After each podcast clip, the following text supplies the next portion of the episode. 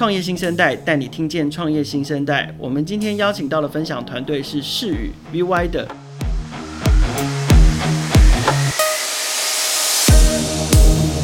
超越实体通路、国界跟时间的限制，电商一直是品牌主最重要的赚钱利器。而跨境电商这件事情呢，更能够帮助在我们这个小岛台湾上面的我们啊，无远佛界的去接触跟开发新市场。可是跨境电商的市场竞争非常非常的激烈，因为你得去跟外国人竞争，多市场多平台的操作，对于品牌主来说，其实相对来讲也并不容易。那有没有更科技、更智慧、更有效的经营方式呢？我们请创办人 Robert 来跟大家打个招呼。大家好，主持人你好，我是四语台湾四语执行长郭雨欣，大家叫我 Robert。Hi，Robert，你好，你可不可以再跟我们多自我介绍一下，就是你自己的创业背景，还有相关的经验，为什么会触碰到这个题目？我自己呢，本身呢学的呢是电机，是做 CPU 的设计，然后呢也做了很多的循环经济啊，比如说太阳能，比如说工业的环保设计这些东西，我们都经历过。然后呢，因为这些种种呢，我们发现呢，台湾的竞争力呢是很强的，但是呢，必须走出国际。然后未来的这个所谓的贸易形态呢，也渐渐的由传统贸易转向了跨境电商。所以呢，于是呢，我们台湾视宇呢，就是在二零一五年呢，正式在台湾成立，去做所谓的跨境电商的一条龙服务。所以，二零一五年成立了台湾视宇。那请问一下，台湾视宇在做的服务或者是提供的什么样的价值给想要经营跨境电商的品牌主呢？针对台湾企业主跟品牌，VY 的的工具呢，提供了很多的功能，协助厂商完成初期、中期跟长期的建制。那首先呢，在初期呢，刚进入或规划要踏进跨境电商的品牌商，可以透过 VYder 的大数据资料库，针对于不同的市场、不同的平台做行销策略的拟定。比如说，今天你今天要卖一个 iPhone 十一，那我们的工具呢，就可以在 eBay、在亚马逊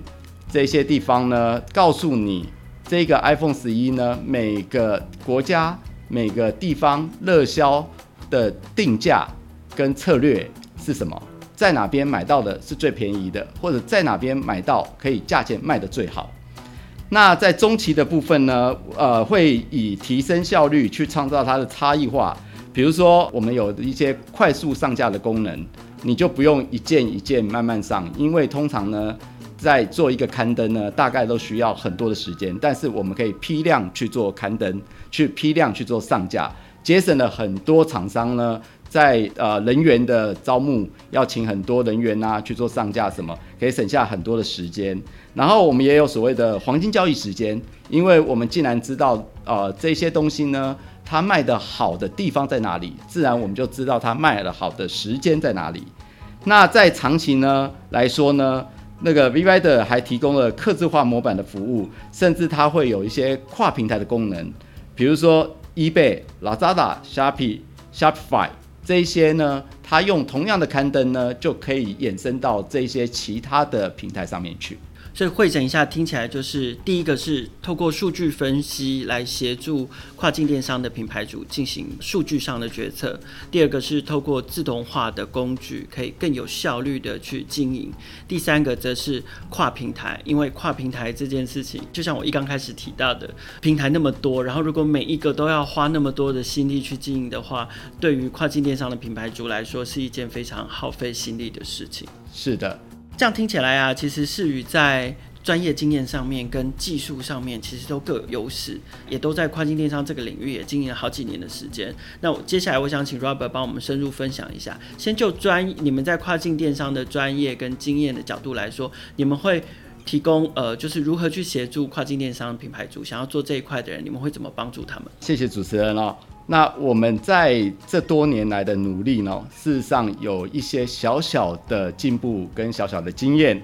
那我们也是很多平台推荐的优质代营运商，比如说 eBay，我们就是推荐导师，也是官方的推荐导师。所以在大中华区呢，我们 eBay 的后台工具呢，还有所谓的上架工具，都是我们提供给 eBay 的，所以我们是 eBay 的官方的认证导师。那亚马逊呢，我们也是官方推荐的优质代运营商，所以也可以帮助许多企业想要进入亚马逊，我们提供很完整的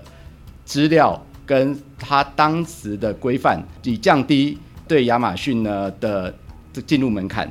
那第三个呢？呢，在去年呢，我们有一个还不错的成绩，就是我们拿到的乐天的独家代理。那我们乐天这个网站，大家也知道是日本最大的电商网站。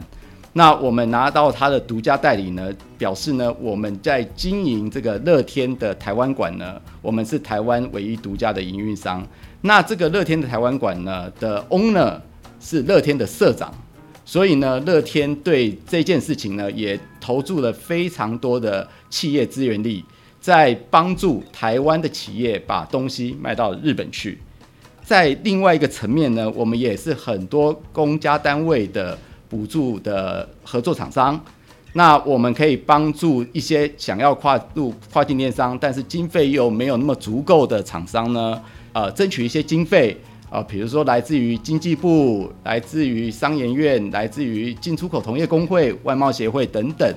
这一些我们可以去把这些补助呢做很好的运用，降低这些厂商的进入门槛。哇，所以听起来就是不单单是专业跟经验上面的累积，还包含了在国内外的资源啊、关系上面的链接，视与的这个链接关系都是相当强大的。在定位上啊，我们知道 VYD 其实跟其他的这个跨境电商服务提供者有一个很显著的不同，就是我们格外强调我们的技术力。所以接下来我想请 Robert 跟我们分享一下，呃，VYD 提供了跨境电商的这个这个品牌主有哪些技术上面的资源跟支持？VYD 呢，呃，应该说台湾视与呢，事实上呢是一个资讯服务公司。也是一个大数据公司，那为什么呢？因为 Vider 的团队的成员呢，都能兼具多重功能，扮演角色跟电商平台之间的最佳桥梁。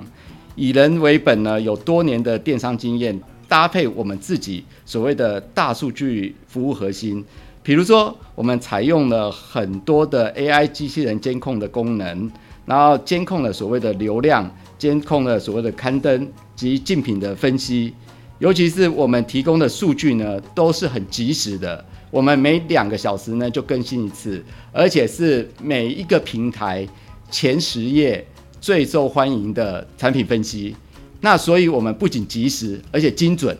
然后这些东西呢，对想要做跨境电商的客户呢，是可以很精准的去分析他们的产品跟及时的状况的数据呢，才是有参考价值。因为大数据很多嘛。好，大数据非常多。那你要说从这个大数据的大海里面捞出对自己有价值的，就是要必须去做它的分析。然后我们为什么又坚持呢？在这个所谓的产品页面的前十页，因为前十页才是活药的刊登。十页以后，我相信各位在买东西或什么的经验呢，应该不会去买十页以后的东西，因为你光用电脑就跑不过去了。哇，所以综合听起来啊，你看 VYD 还能够提供了专业咨询上面的服务、数据分析决策的功能，然后呢还帮助你自动化的营运，甚至甚至还帮你自动化的监控竞品，真的是非常完整的一个跨境电商经营的平台服务哦。其实 Robert 一刚开始有提到他，你在你心目中台湾的产品真的非常非常的好，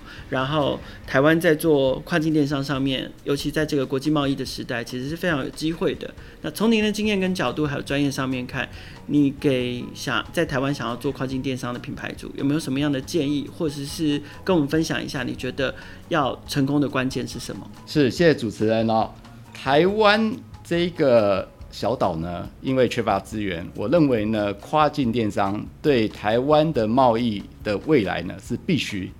好，我大家要好好把握这个机会。为什么？因为国际。国际间的贸易数位化、资讯化已经非常透明，而且非常容易，所以呢，很多的大的平台提供了很多很好的机会让你曝光，比如说 eBay，比如说亚马逊，比如说乐天，这些种种的平台呢，都可以让你做很好的曝光，还有做很好的销售。在台湾的跨境电商呢，我们目前这个台湾视语所看到的是台湾这个人才。是相当的缺乏的。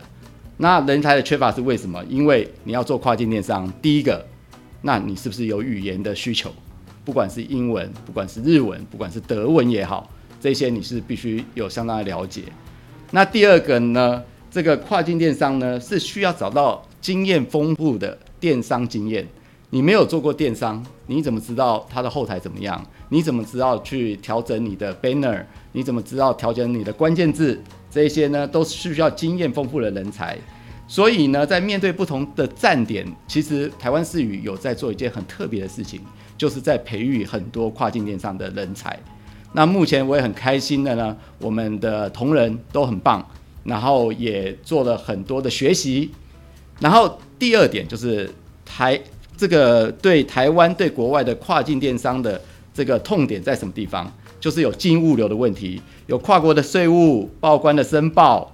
啊，这些等等，还有 last mile，就是不管你卖什么东西，你最重要就是物流，你怎么安排最便宜的物流，然后达到最好的效率，让你的这个消费者呢能很快买到你心目中最好的产品。所以总结刚刚 Robert 跟我们分享的非常多非常多重要的关键，包含你要做跨境电商，你就需要人才，要有经验上面的分享，要有语言能力，然后要懂得处理金流、物流、税务这些非常非常多繁琐的事情。那行销呢？在行销上面，您有没有什么好的建议？这一方面，主持人提到一个非常重要的重点啊，这边我可能稍微分享一下我们的经验。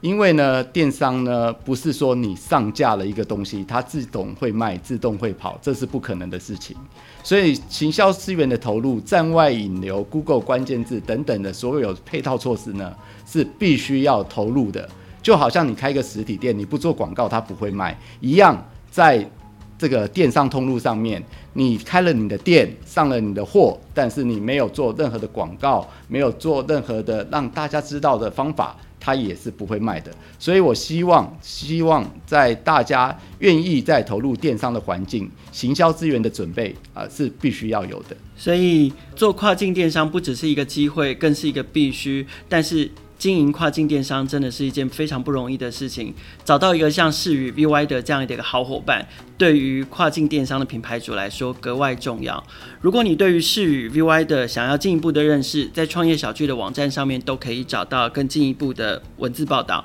同时呢，在创业小聚的新创资料库上面，你也可以找到 V Y 的的联络方式。在这边再次邀请大家锁定我们的创业新生代，每个周三都会更新我们最新的节目，带你听见创业新生代。